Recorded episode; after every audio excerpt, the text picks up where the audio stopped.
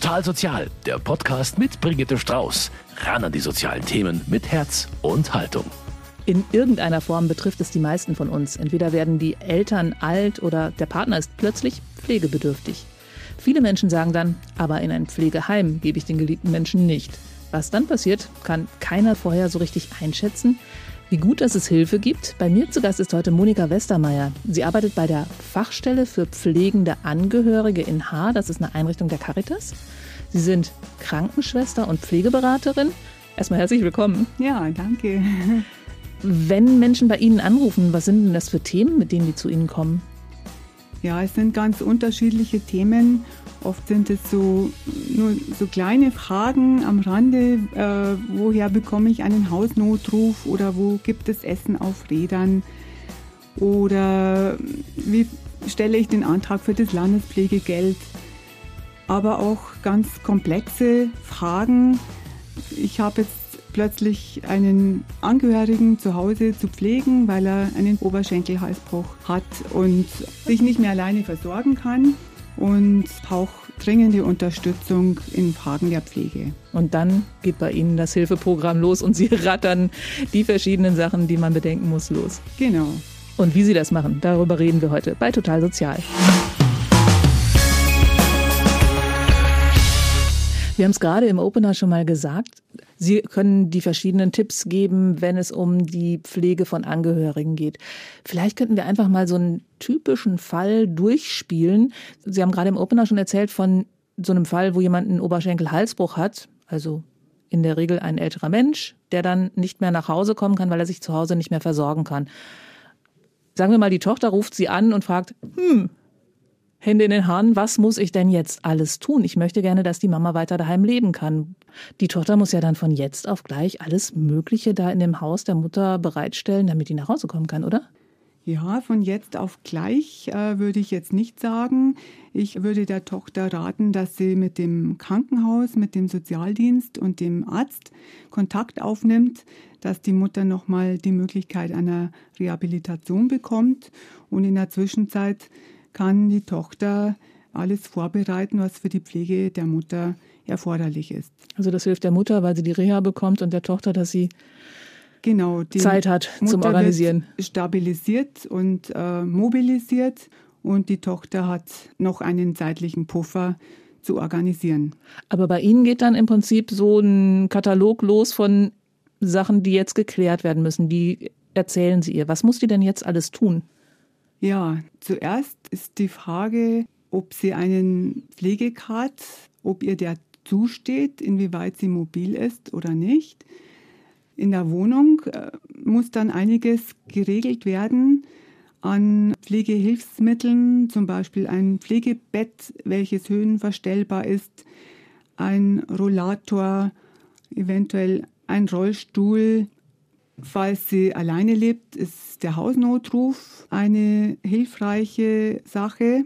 Das ist dieses Knöpfchen um den Hals, wo genau. sie, wenn die stürzen, dann draufdrücken können. Dann geht so eine Rufkette, glaube ich, los, ne? Ja, da drückt man entweder auf diesen Knopf, den man umgehängt hat, oder so eine Art Armbanduhr mit einem Knopf. Und dann wird der Hilfsdienst, zum Beispiel Malteser, Johanniter, mhm. Rotes Kreuz, informiert und je nachdem, was passiert ist, haben die dann dort einen Schlüssel deponiert oder die Angehörigen mhm. und können bei einem eventuellen Sturz helfen. Genau. Dass einfach schnell jemand da ist, der ja. schaut, ob sie einen Krankenwagen braucht, sozusagen. Genau. Können Sie das alles organisieren oder äh, können Sie da weiter vermitteln? Ich händige der Tochter eine Liste aus mit Anbietern von solchen Dienstleistungen. Und Sie besprechen mit ihr, was sinnvoll ist. Genau. Mhm. Okay. Hausnotruf haben wir schon mal. Pflegestufe, wie kriegt man die? Pflegegrad. Äh, den Grad heißt der jetzt? Grad heißt er. Es gibt fünf Grade. Ach, früher Pflege, waren das Pflegestufen. Pflegestufen, drei Und da gab es drei. Früher. Okay. Und jetzt sind es fünf Grade. Und da wird die Pflegebedürftigkeit vom medizinischen Dienst der Pflegekassen festgestellt. Das heißt, man muss bei der Krankenkasse anrufen. Bei der Pflegekasse. Pflegekasse. Genau. Einen Antrag stellen, schriftlich. Dann geht es weiter, indem dann ein Terminvorschlag gemacht wird, wann der Gutachter ins Haus kommt und diese Begutachtung macht. Aber das machen die dann erst, wenn die Mutter wieder zu Hause ist, oder? Genau. Das wird in der Häuslichkeit gemacht, die Begutachtung, und nicht mhm. in der Reha-Klinik. Das kann ja auch schon mal problematisch sein, oder? Weil die im Prinzip dann vielleicht schon ein umgebautes Badezimmer brauchen würde.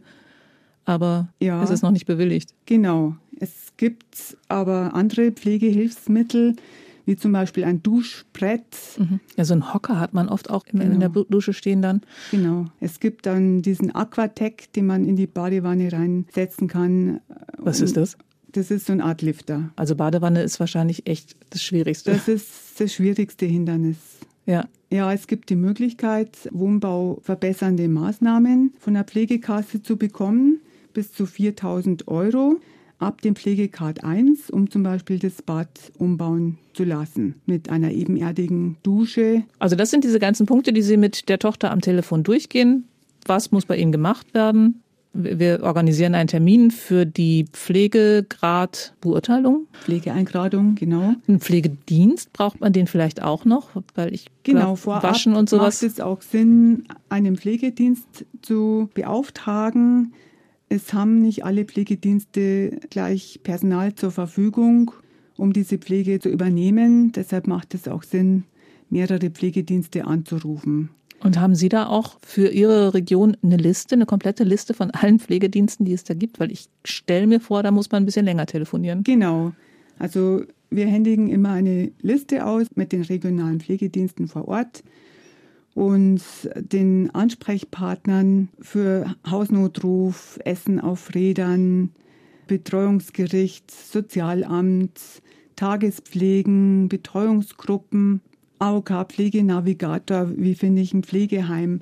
Also das ist eine sehr umfangreiche Liste. Genau, und mit der könnte ich wahrscheinlich erstmal so nichts anfangen, aber Sie navigieren mich quasi da durch und sagen, für Ihre Mutter, die jetzt gerade Oberschenkel-Halsbruch hat, brauchen Sie erstens, zweitens, drittens, genau. kreuzen, kreuzen Sie womöglich noch an. Genau. Da sind die Einrichtungen und wenn wir das fertig haben, können Sie sich auch jederzeit noch wieder an mich wenden. Ja, ich unterstütze dabei und also, habe so eine Art Lotsenfunktion. Und wenn ich dann 27 Pflegedienste angerufen habe, sagen Sie, mir fällt noch ein 28. ein.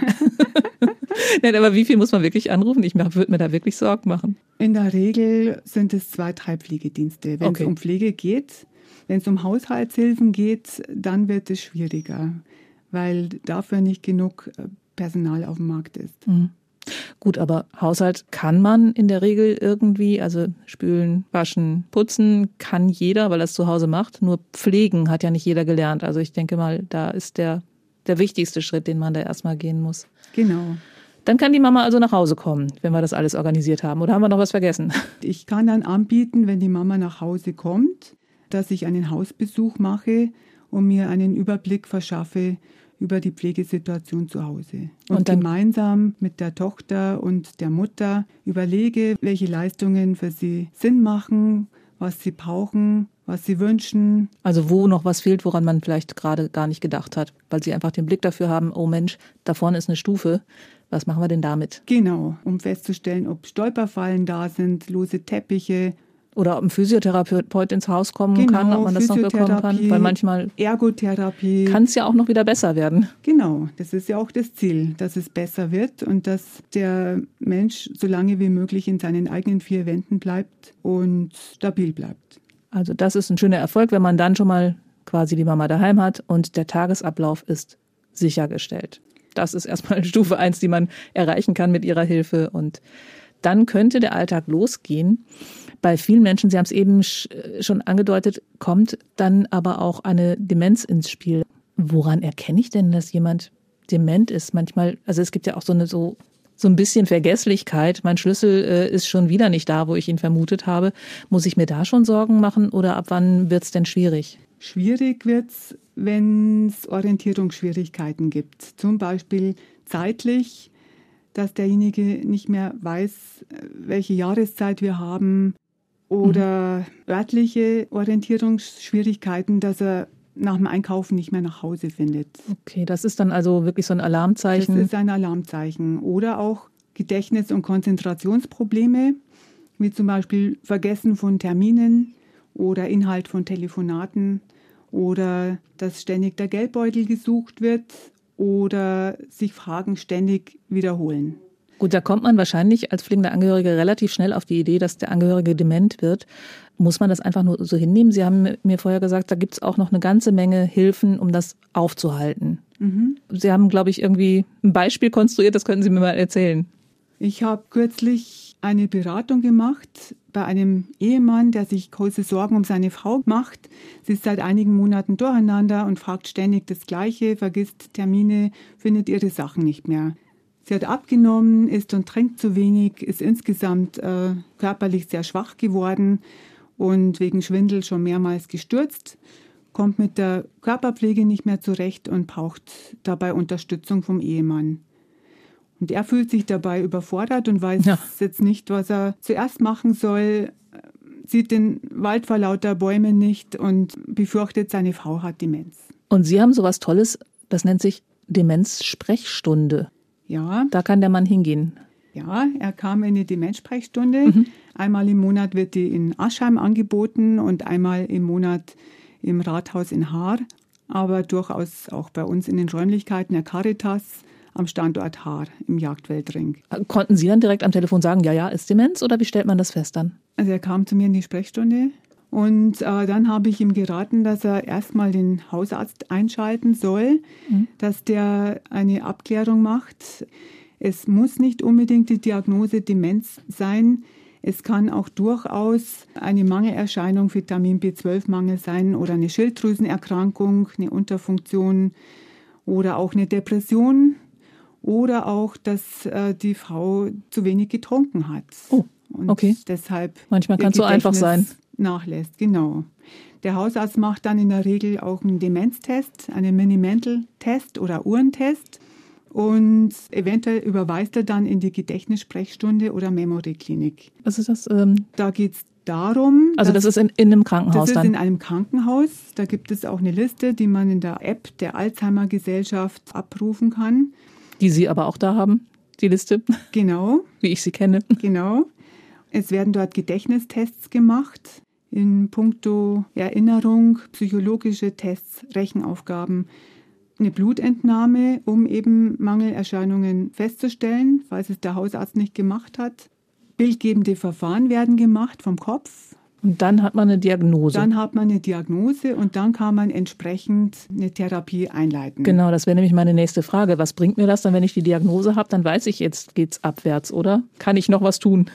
Ja, mit der Diagnose kann man auf jeden Fall noch was tun, um die Alltagskompetenzen länger zu erhalten und die Lebensqualität zu verbessern. Das heißt, man also in der Anfangsphase der Demenz kann man zum Beispiel mit Antidementia, mit Medikamenten den Prozess verlangsamen. In der beginnenden Demenz wird das Kurzzeitgedächtnis betroffen und die Merkfähigkeit und Orientierung. Das war die Phase, in der diese Frau war. Genau, diese Phase ist schwierig, weil der Demenz, an Demenz Erkrankte merkt, dass mit ihm etwas nicht stimmt und das macht ihm Stress. Ja klar, wenn man merkt, dass man, dass man immer weniger weiß, das muss, die müssen ja in Panik geraten, oder? Ja, genau. Und versuchen natürlich schon so lange wie möglich die Fassade aufrecht zu erhalten, auch mit so bestimmten Floskeln. Wie zum Beispiel? Wie zum Beispiel vehementes Leugnen von Vergesslichkeiten. Das hm. war nicht ich, das waren andere. Äh, Schuldzuweisung an andere oder vergesst ihr nie was. Und in dieser Phase gibt es auch starke Verunsicherung bei dem an Demenz Erkrankten und einen sozialen Rückzug. Also ein, ein Interesse an Treffen im Seniorenkreis zum Beispiel ist. Also die gehen gar nicht mehr raus? Nee, die gehen nicht mehr raus und haben auch kein Interesse mehr an Hobbys. Also ziehen sich so komplett in sie sich selbst zurück. Sich komplett zurück. Weil mhm. sie auch mhm. Angst haben, aufzufallen genau. oder auch weil sie einfach kein sich Interesse mehr haben. Mhm. Das, das heißt, das, das ist die Phase, in der man am besten dann sagt, Mama oder mein Lieber, wir gehen mal zum Arzt, weil wenn es äh, eine Demenz ist, dann können wir noch was dagegen tun. Dann kann man gegensteuern, genau. Und die mittelschwere Demenz, die betrifft das Langzeitgedächtnis zusätzlich. Das gesamte Leben gerät in Vergessenheit. Die Ehepartner und Kinder werden zum Teil nicht mehr erkannt. Aber da weiß man schon, was los ist, oder? Da so weiß man schon, was los ist, genau. Und bei einer schweren Demenz sind die Symptome oft Unruhe, herausfordernde Verhaltensweisen, psychotische Störungen, Schreien, gestörter Tag-Nacht-Rhythmus und das ewige Nesteln, vor sich hin nesteln. Also so mit den Händen mit greifen, den Händen irgendwas greifen immer. oder ständig den Tisch abwischen, mhm. wiederholende Bewegungen. Keine schönen Aussichten, wenn man die Diagnose bekommt. Aber für den Angehörigen ist es wahrscheinlich einfach wichtig, mal zu wissen, was ist es und was auch immer da passiert, ist es aufgrund der Krankheit, wenn sich die Menschen verändern. Sie haben da auch, haben gesehen, dass es vielen pflegenden Angehörigen nicht so wahnsinnig gut geht und haben einen, früher hieß es Stammtisch, jetzt heißt es Gesprächskreis für pflegende Angehörige ins Leben gerufen. Wie viele Leute kommen da so regelmäßig? Ja, die Angehörigengruppe findet einmal im Monat statt.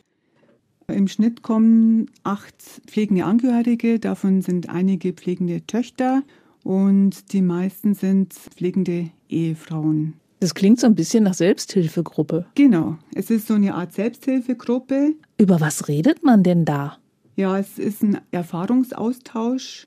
Man redet offen über seine persönlichen Probleme in der Pflege des Angehörigen, ohne sich schämen zu müssen, ohne viel erklären zu müssen. Sie sagen mir immer wieder, die pflegenden Angehörigen, dass sie dann das Gefühl haben, dass sie nicht alleine sind.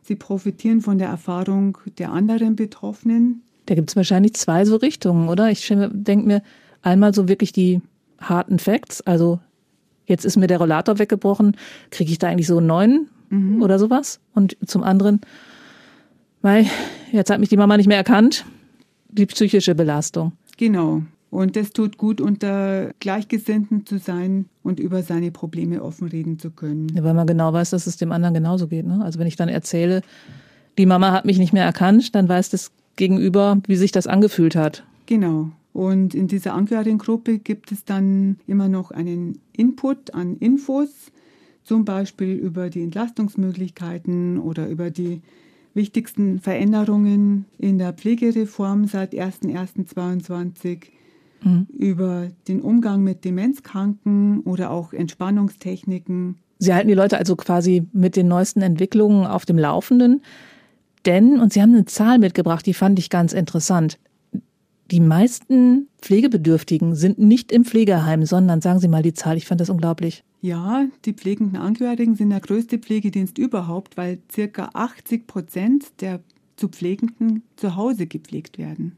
Und von diesen pflegenden Angehörigen sind ziemlich viele überfordert. Ja, es sind ein Drittel der pflegenden Angehörigen zeitlich, psychisch und physisch überlastet und am Rande ihrer Kräfte. Deshalb ist es so wichtig, dass sie sich Hilfe holen. Und da gibt es eine ganze Menge Hilfsangebote, die dafür sorgen, dass die Zupflegenden weiterhin daheim wohnen können und dass die Angehörigen aber auch mal was für sich machen können. Also entweder einfach ihrem Beruf nachgehen können oder, oder, oder, oder tatsächlich mal in Urlaub fahren können. Was gibt es denn da noch so für Hilfsangebote? Ja, die Pflegeversicherung bietet äh, eine ganze Palette an Hilfsangeboten. Da gibt es zum Beispiel Tagespflege. Tagespflege bedeutet, dass der Pflegebedürftige tagsüber in einer Einrichtung beschäftigt und betreut wird. In der Regel haben die Tagespflegen Kleinbusse und holen den zu Betreuenden zu Hause ab. Dann gibt es erstmal Frühstück, Beschäftigung, Sitzgymnastik, Singen, Gedächtnistraining. Das heißt, die fördern den zu Pflegenden. Genau, und entlasten den pflegenden Angehörigen. In der Zeit kann derjenige dann entweder seinen Haushalt erledigen oder arbeiten gehen zum Beispiel. Oder sich was Gutes tun. Oder sich was Gutes sich tun. Sich mit Freunden treffen, wandern mhm. gehen. Geht man da dann jeden Tag hin oder kann man auch sagen, ich gehe nur zweimal die Woche zum, zur Tagespflege? Es gibt die Möglichkeit, jeden Tag hinzugehen, sofern es Kapazitäten gibt. Oder auch nur einmal die Woche. Wichtig ist ein fester Tag. Dort also so spontan, morgen möchte ich mich mit einer nein, Freundin treffen. Können Sie mal kurz die Oma nehmen? Das geht, das geht nicht. nicht. Okay. Da wird ein Vertrag gemacht. Und es gibt dort auf jeden Fall eine Tagesstruktur, die dem Betroffenen in der Regel recht gut tut. Ach so, ja, stimmt. Das ist für den ja auch ganz gut, wenn der nochmal wieder weiß, hm, heute ist Montag. Montag gehe ich in die Tagespflege und übermorgen wieder oder so. Genau. Und dort gibt es auch Mittagessen. Genau, den Tagesablauf getaktet. Strukturierter Tagesablauf. Anschließend am Nachmittag gibt es nochmal Beschäftigung wie gemeinsames Singen oder Spazierengehen oder Spielenachmittag.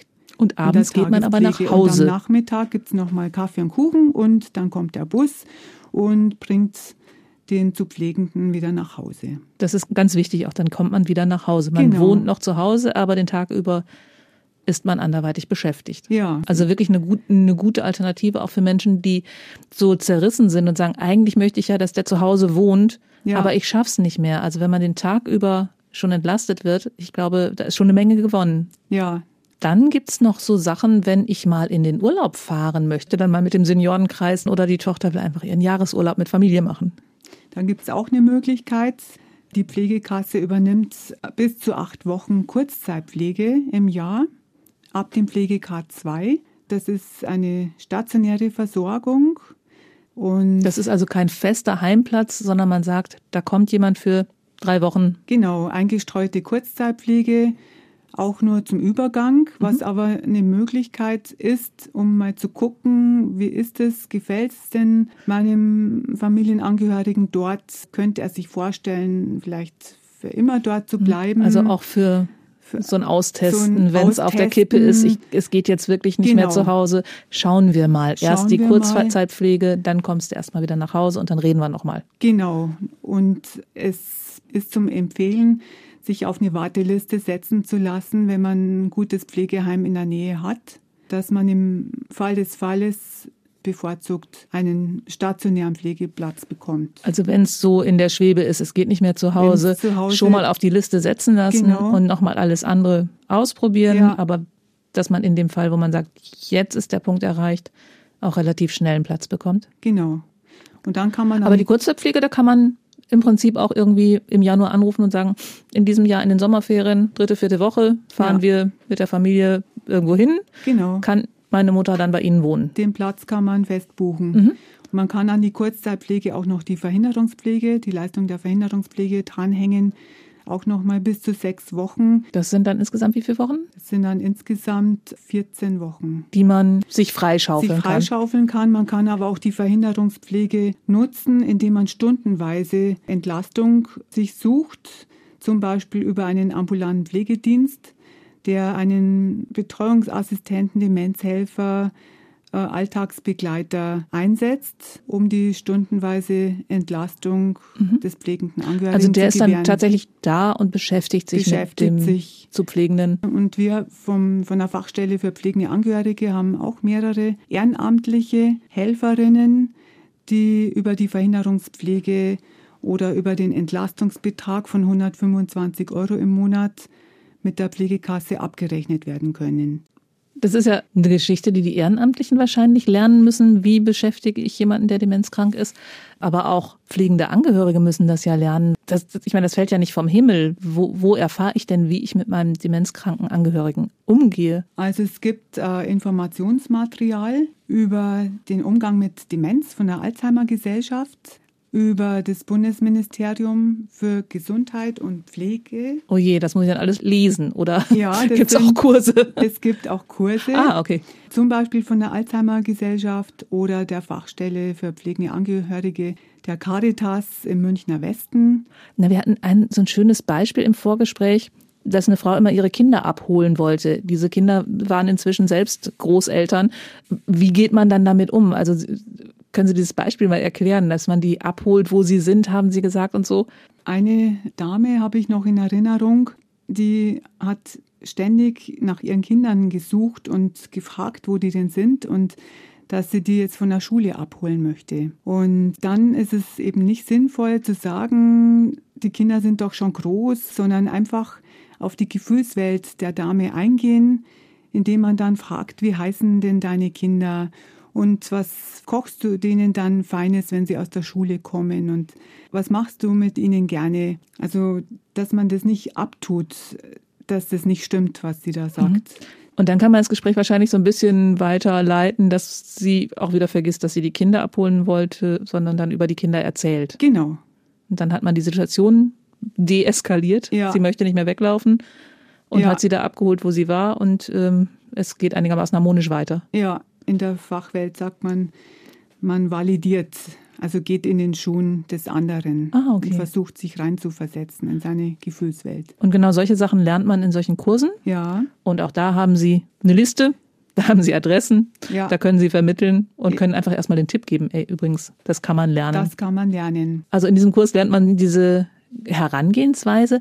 Wie sieht dann der Alltag hinterher aus? Wichtig ist, ein ruhiges Umfeld zu schaffen und körperliche Nähe tut auch oft gut. Einfach nur da sein, mal die Hand nehmen, sofern der an Demenz erkrankt ist, zulässt, die Hand streicheln, eine Handmassage und den täglichen Ritualen Sicherheit geben und das Selbstwertgefühl stärken ist auch ein wichtiger Punkt. Durch Übertragung zum Beispiel vertrauter Tätigkeiten wie Gurken schälen oder Wäsche zusammenlegen, dass man halt den Demenzkranken immer noch mit einbindet in die Alltagsaktivitäten. Es gibt auch nochmal wieder so eine Struktur, ne? Genau, gibt eine Struktur und ein Erfolgserlebnis, dass er auch noch zu was zu gebrauchen ist. Und um Misserfolgen vorzubeugen, zum Beispiel, dass die Unterhose über die Hose gezogen wird, die verkehrte Reihenfolge dann beim Anziehen gemacht wurde, dann ist es besser, wenn man alles der Reihe nach hinlegt an Kleidungsstücken, damit es keine Verwirrung gibt. Und wichtig ist auch, sich unbedingt eine Pause mal zu gönnen, wenn es zu viel wird, mal vor die Tür zu gehen, durchzuschnaufen, um sich wieder zu sammeln. Und wieder das Mantra aufsagen, es ist nicht gegen mich gerichtet. Genau. Aber wichtig ist auch eine unbekümmerte Atmosphäre zu schaffen durch gemeinsames Lachen oder heitere Betätigungen, wie zum Beispiel lustige Tierfilme anschauen, Fotoalben anschauen, von früher erzählen, Volksmusik hören, Blasmusik. Das ist schon mal eine, eine Herausforderung für einige Leute. Und zusätzliche Sorgen kann man sich ersparen, indem man mögliche Gefahren im Alltag versucht vorzubeugen, zum Beispiel indem man die Sicherung am Herd ausschaltet. Aber Einen- das sind die ganzen Sachen, die Sie wahrscheinlich dann auch Die in diesen ich dann- Gesprächskreisen, genau. die da auch immer wieder auftauchen, Ja. würde. Dass, dass irgendjemand erzählt, letztens Das war der Herd an, als ich kam, gerade eben noch gerettet. Genau. Noch gerettet. Und dann wissen acht andere, oh verdammt, darüber habe ich auch noch nicht nachgedacht. Genau. Oder sagen, ja, kenne ich. ja, Und wahrscheinlich bei der ganzen Geschichte im Endeffekt nicht den Humor verlieren, oder? genau. Humor ist das Allerwichtigste, dass man aber nicht den Demenzkranken auslacht, sondern mit ihm schöne gemeinsame Momente schafft. Also bei diesen ganzen Geschichten, wenn man jemanden pflegt, das geht ja wahrscheinlich auch manchmal mit Selbstzweifeln einher für die pflegenden Angehörigen. Also äh, ist das jetzt noch normal, was ich hier mache? Oder ähm, Ja, am Anfang zweifeln die Angehörigen oft an sich selbst und an ihrer Wahrnehmung und fragen sich, wer ist jetzt verrückt? Ich oder, oder der zu pflegende Angehörige? wie kann man denn damit umgehen? Also es gibt einen Rollentausch sozusagen. Die Kinder und Schwiegerkinder übernehmen dann die Rolle der fürsorglichen Eltern in vielen Fällen. Ja, stimmt. Und in der Partnerschaft übernimmt man die Rolle des anderen, zum Beispiel die Finanzen regeln, was der andere immer geregelt hat. Oder fürs Essen sorgen. Oder, fürs Essen fu- sorgen. für den Kochen, Haushalt. putzen, waschen, bügeln. Dann haben die Angehörigen oft das Gefühl, kein eigenes Leben mehr zu führen. Und die soziale Isolation ist noch ein großes Thema, weil sich doch viele Freunde, Bekannte zurückziehen, wenn man einen demenzkranken Partner hat. Und man allein sich dann man allein gelassen fühlt. Ja, Deshalb ist die Angehörigengruppe auch so wichtig. ja. Und dass man eben soziale Kontakte pflegt und was Gutes für sich selber tut. Und wenn es mir gut geht, als pflegender Angehöriger, geht es auch meinem demenzkranken Partner gut. Und also es gibt auch die Möglichkeit, eine Kur- oder Reha-Maßnahme zu machen für die pflegenden Angehörigen zusammen mit dem demenzkranken. Das ist ja eine Partner. coole Sache. Genau. Und ein wichtiger Aspekt ist noch, das familiäre Netzwerk auszubauen, indem man auch die Kinder bittet, Verantwortung zu übernehmen. Ja, klar. Ich meine, man kann ja auch mal krank werden. Genau. Oder auch eine psychologische Unterstützung oder Psychotherapie in Anspruch nimmt. Und über all das informieren Sie die Leute, die zu Ihnen kommen. Ein unglaublich breit gefächertes Angebot. Man kann nicht sagen, dass danach die Menschen sorglos sind, aber sie können auf jeden Fall helfen, die Sorgen in Handeln umzuwandeln. Vielen, vielen Dank für das schöne Gespräch. Gerne. Total Sozial, ein Podcast vom katholischen Medienhaus St. Michaelsbund, produziert vom Münchner Kirchenradio.